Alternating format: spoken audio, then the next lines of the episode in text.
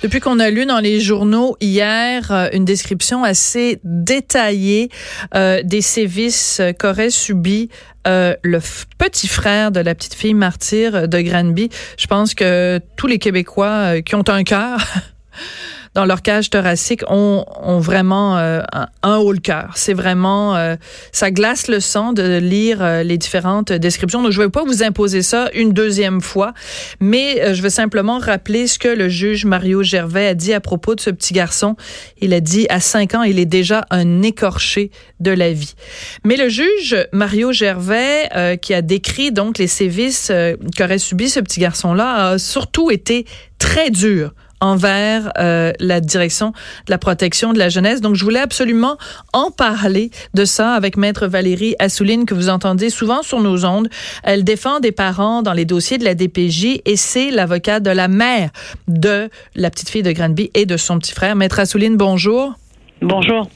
Quand nous, on a pris connaissance de ces informations-là dans le journal hier, on a été tous très troublés. Vous, c'est des informations que vous connaissiez déjà? Absolument. Et euh, on, savait ce que ces enfants ont subi, mais on savait surtout comment ce dossier a pu être fermé. Comment est-ce qu'on peut fermer le dossier du, du deuxième enfant quand on sait que euh, sa, sœur vivait des atrocités et qu'il y avait plusieurs preuves documentées pour euh, de cette violence? C'est ça qui qu'on comprend pas. Donc, Et donc, c'est pas un manque de ressources, là. C'est une négligence grossière aussi, parce que euh, c'est un manque de cœur, c'est un manque de, de, de tout. Et, ces gens-là ne devraient plus jamais, les gens qui ont été dans ce dossier-là, ne devraient plus jamais travailler auprès d'enfants. Jamais plus. Mais eux, ce qu'ils disent de leur côté, c'est bon, la personne qui devait s'occuper de ce dossier-là travaillait seulement deux jours par semaine. Après ça, elle a été remplacée à quelqu'un d'autre qui a repris le dossier. Donc, est-ce que c'est un argument qui vous vous euh, vous satisfait ou vous trouvez que c'est un mauvais argument?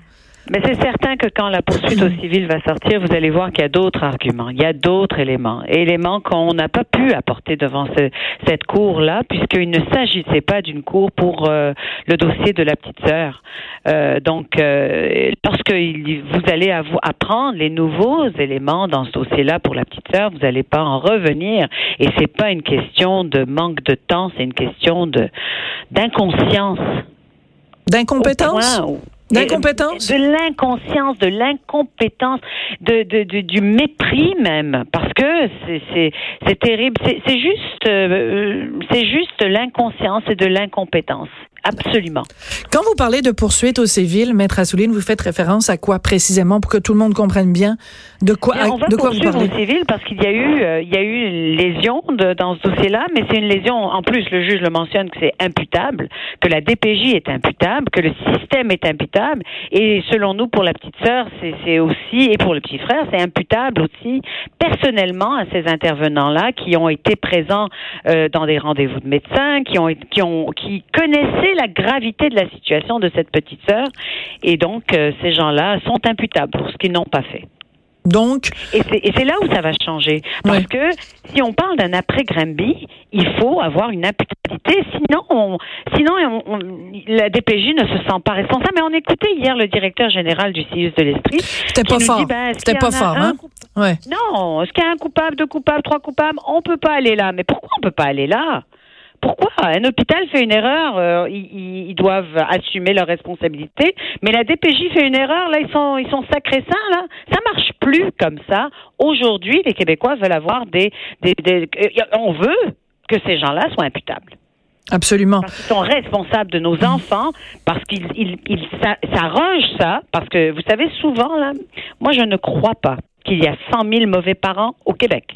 Il y a, il y a des parents, la DPJ est nécessaire dans des dossiers où il y a deux parents qui sont inaptes et où il n'y a pas de grands-parents non plus qui sont là. Mhm. Mais moi, je crois que la DPJ s'arroge des pouvoirs et que le curseur du danger a glissé, qu'aujourd'hui, on voit du danger partout aussi dans certains dossiers et on enlève des enfants et on les met dans un système qui ne fonctionne pas. Une bureaucratie, une structure bureaucratique qui, qui finit par se protéger elle-même. Hmm. Je veux vous faire entendre un extrait. Euh, L'ex-juge André Ruffo était en entrevue ce matin avec euh, Richard Martineau sur les ondes de, de Cube. Je veux vous faire entendre ce qu'elle a dit, puis je veux que vous réagissiez à ça. Est-ce qu'il faudrait, faudrait tirer la plug sur la DPJ, la démanteler, ben, avoir un autre organisme?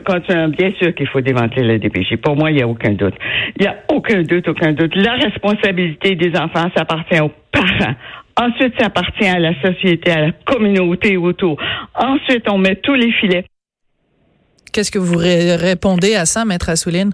Absolument la DPJ c'est un monstre qui a été créé par cette loi et qui aujourd'hui est tellement gros, c'est tellement il, y a des erreurs et vous savez des, des, erreurs comme il y en a eu pour la petite de Granby. Euh, moi, je, je vois des, des dossiers euh, où ça, ça fait tellement pas de sens là.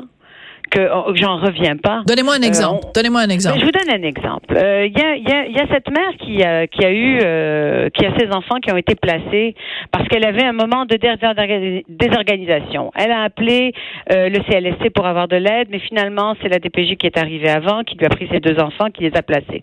Première famille d'accueil, ses enfants subissent de la violence. Bref, deuxième famille d'accueil, il n'y a pas de retour de ces enfants, alors que cette mère s'est se rétablit. C'est prise en main. Il n'y a pas de retour. Il faut passer à travers un processus. Il faut attendre des mois pour avoir date de cours. C'est de la folie furieuse. Et là, récemment, un des enfants dans ce dossier euh, a eu un appendicite qui s'est, euh, qui a eu une rupture d'appendicite. Et qui était au chevet de, de cet enfant? Cette mère. Vous pensez qu'après deux semaines qu'elle a été au, au chevet de cet enfant, la DPJ décide de lui rendre? L'enfant? Non. Ils l'ont retourné dans la famille d'accueil? Ils l'ont retourné dans la famille d'accueil. Alors que pendant deux semaines, c'est cette mère qui était au chevet de l'enfant que la famille d'accueil n'est pas venue la visiter une seule fois. Et là, on doit passer en urgence. Alors, on attend des dates. Mais c'est fou ce qui se passe. C'est fou et il faut dénoncer. Et, et, et on ne peut pas laisser ce système mettre en otage des parents qui, qui ont de l'allure et qui ont pas. On, vous savez, la loi de la protection de la jeunesse, c'est pas fait pour avoir, pour chercher le meilleur parent. Là, on choisit pas qui est le meilleur parent. Quand un parent est, apte à avoir son, son, enfant, on doit lui remettre son enfant. Mhm. Et ça prend des, des semaines, des mois, des années. C'est pas normal.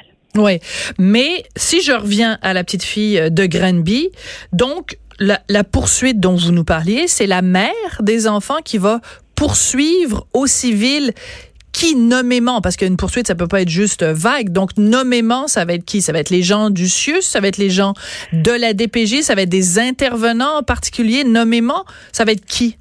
Ça va être nommément des gens du CIUS en particulier. Ça va être nommément des gens qui euh, étaient dans ce dossier-là et qui étaient en contact direct avec cette famille et qui n'ont pas fait leur travail et qui n'ont pas et qui ont eu des appels de l'école et qui ont eu des appels de, d'intervenants à l'extérieur de la DPJ et qui n'ont quand même pas fait leur travail. Oui. Est-ce que c'est un cas Est-ce que c'est un cas selon vous, maître Assouline, de non-assistance à une personne en, danger? Euh, Oui. Oui. Absolument. Absolument. Est-ce que des accusations criminelles seront portées? Mais ben, on a vu qu'elles ne le sont pas. Donc, voilà. Donc, c'est pour ça que vous n'avez pas le choix que d'aller au civil. Exact mais en même temps, ce que vous nous décrivez ou ce que différents intervenants nous, nous, nous décrivent quand on parle de la DPJ, c'est comme des, des, des, des, extrêmes. Soit on en fait trop pour euh, des parents qui pourraient être aptes, soit on n'en fait pas assez pour des parents qui sont inaptes. Euh, on a l'impression qu'il n'y a pas de juste milieu quand vient le temps de parler de la DPJ. Mais parce qu'il y a un problème de formation. Je pense que la juge Ruffo en a parlé ce matin. Il y a un problème de formation. Il y a un problème de formation de, des intervenants qui, pour la plupart, euh, il y en a qui sont excellents. Il y a des interventions qui sont excellentes, nécessaires de la part de la DPJ. Il y a des parents qui sont mauvais, qui ont besoin et que c'est nécessaire d'enlever les enfants. Mais aujourd'hui, on enlève des enfants pour aliénation parentale, pour conflit de, de, de, de séparation. Ça, ça marche pas. Pour des organisations, ça ne marche pas. Comment justifier qu'un parent peut, par exemple, être au chevet de son enfant pendant deux semaines, mhm. dormir là à l'hôpital, et qu'en sortant de l'hôpital, il retourne à la famille d'accueil et que les accès soient, soient sont minimisés? Comment est-ce qu'on peut justifier ça dans une société qui, où on se dit, on défend les enfants. Il y a une commission là qui regarde ça, la commission Laurent. actions comme ça? On a une commission aujourd'hui et encore, il y a des intervenants au Québec qui se permettent de, d'agir comme ça. Et on est coincé dans un système judiciaire aussi, où il y a des dates et où les, tribunaux sont, sont submergés. Alors on peut pas non plus blâmer la, la, machine judiciaire qui est qui est juste débordée. Ben oui, tout à fait. Mais c'est quand je parlais dans, dans une entrevue précédente, je parlais du système de santé qui est débordé, le système judiciaire est débordé, dans les écoles c'est débordé et ça va bien au Québec, hein, vraiment formidable. On commence l'année 2020 euh, en pleine forme. Euh, je veux revenir euh, au témoignage donc que qu'a relaté le juge Marc Gervais dans son dans son dans son jugement concernant le, Mario petit Gervais, frère. Mario, pardon, excusez-moi. Euh, il parle de euh, bon des douches froides au visage qui ont été euh, imposées au petit garçon. On lui a mis de l'adhésif, du ruban adhésif sur la bouche, attaché à son lit à l'aide d'une ceinture. ses cheveux étaient tellement souvent fait tirer les cheveux et tellement fort que il y avait des plaques sur sur le crâne. Et quand il il est dans une famille d'accueil. Euh, à un moment donné, il fait tomber euh, une tasse de café et il regarde, euh, je pense c'est la, mère ou le père dans la famille d'accueil en disant tu vas me taper, hein, parce que bon, il est habitué à ça. Chaque fois qu'il fait une, petite bêtise, c'est ça qui lui arrive. Mhm. Comment peut-on imaginer que tous ces, ces, ces sévices là qui font passer mhm. Aurore l'enfant martyr pour euh, une, émission de passe-partout. Comment on peut imaginer que ces choses-là ont pu se produire au Québec et que des gens aient été euh, au courant de ça et que ça, ait pu se faire en toute impunité? Moi, ça, ça, je ne, ça ne rentre pas dans ma tête, Maître Assouline.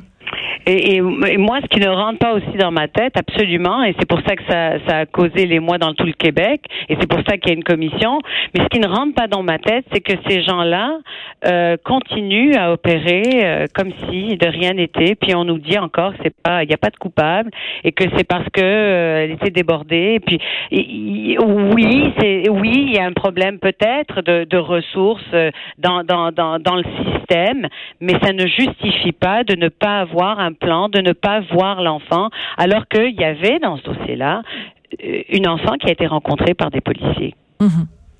Ah hein? oui? Et malgré cela, et c'est pour ça. Donc, euh, comment est-ce qu'on peut fermer un dossier pour un enfant alors qu'une autre est rencontrée par le policier? Euh, moi, je, ça marche pas dans ma tête. Et qu'on continue, que le directeur général du CIS de l'Estrie vient encore nous dire qu'il peut pas aller là, lui, blâmer qui que ce soit, mais au moins faites l'effort de blâmer quelqu'un au moins faites l'effort, ça va être, ça va calmer le, ça va, ça va calmer la, colère euh, collective. Mais ils peuvent pas. Hmm. Ils n'arrivent pas. Ils n'arrivent pas parce que ça fait 40 ans qu'il n'y a pas de coupable dans ce système. Hmm. Parce que ça fait 40 ans où même les, les, les, experts qui viennent parler sont payés par la DPJ. Et je crois que la, la, la juge Ruffo en parlait de ça. Oh, s'il n'y a pas partialité des experts, il y a au moins apparence de partialité. Il faut corriger, il faut avoir l'audace, il faut avoir le courage de changer les choses pour ne plus jamais que une situation comme celle-là se reproduise, pour ne plus jamais que des enfants soient séparés également mm. de, leur, de leurs parents, parce que n'oublions pas que ces, enfants-là, ce frère et cette petite sœur, ils avaient une mère et ils avaient une grand-mère qui aurait pu être là, et ils avaient des, des, des, des sœurs aussi qui auraient pu être là. Et, et donc, et tout ce monde-là, toute la communauté mm. a été mise à l'écart. C'est ça qu'il faut arrêter. On met à l'écart. Écoutez, j'ai un autre dossier où on a mis à l'écart une grand-mère qui est qui est exceptionnelle, qui, mm. qui reçoit des prix, qui qui qui travaille dans la communauté et on la met à l'écart. Cette grand-mère a le droit de voir son, ses petits enfants une heure par mois. Par mois? Par mois. Une heure par mois. Mais au nom de quoi? vous avez des grands-parents dans votre vie, moi je sais que c'est une façon, ça serait une, une, façon de, de, de, de, de, de, tuer certains grands-parents euh, euh, euh, Absolument. émotionnellement, là. Imaginez-vous une heure par mois. Il y a des grands-parents qui attendent leurs petits-enfants, la naissance de leurs petits-enfants, c'est comme qui attendent ça. Et une fois qu'ils naissent, c'est une heure par mois pour tes petits-enfants. Pourquoi? Pour aliénation parentale. Mais il y a de quoi. Et, puis, on n'a pas de moyens parce qu'il faut passer à travers un système qui est lourd. Mm qui est lourd, qui est débordé, qui est lourd. Alors, qu'est-ce qu'on fait aujourd'hui? Et c'est ma question à Madame Laurent. Qu'est-ce qu'on fait aujourd'hui pour tous ces parents, pour tous ces grands-parents, mm. pour toute cette communauté? Je pense à une petite fille qu'on a enlevée de sa grand-mère parce que elle n'est pas assez bonne pour cette petite. Euh, en trois heures, euh, un intervenant qui hmm. n'a certainement pas le, les compétences, les compétences pour, qui n'est pas psychologue, qui a décidé que cette grand-mère n'est pas bonne. Après deux ans chez cette grand-mère mère, on l'a retiré, on l'a mis dans une famille d'accueil. Mais comment on fait ça? À chaque fois que je vous parle, maître Assouline, je, suis complètement découragée. Mais, à chaque fois, moi, vous savez, si vous voyez les petites heures de la nuit, je suis sur Facebook, je suis sur Internet parce que je me dis, euh, je reçois des histoires et j'arrive plus à dormir. J'arrive pas. Oui, je sais. Je vous suis sur Facebook, puis des fois, je vois les heures auxquelles vous faites des entrées, puis je me dis, bon, Maître Assouline a encore passé une nuit blanche euh, à cause des, des, du cauchemar que, que ça représente. Merci beaucoup d'être venu nous parler aujourd'hui, témoigner et surtout euh, euh, prendre euh, la défense des, des, des, enfants les plus, les plus vulnérables de la société québécoise, à qui on a failli, à qui on a failli vraiment, on a failli à notre tâche collectivement. Et, et, et plus précisément, évidemment, les gens de la, de la, DPJ qui euh, sont restés un petit peu assis sur leurs mains dans ce dossier-là. Merci beaucoup, Maître Assouline. Valérie Assouline, donc, qui est avocate de la mère de la petite fille de Granby et de son petit frère et qui défend des parents dans les dossiers de la DPJ.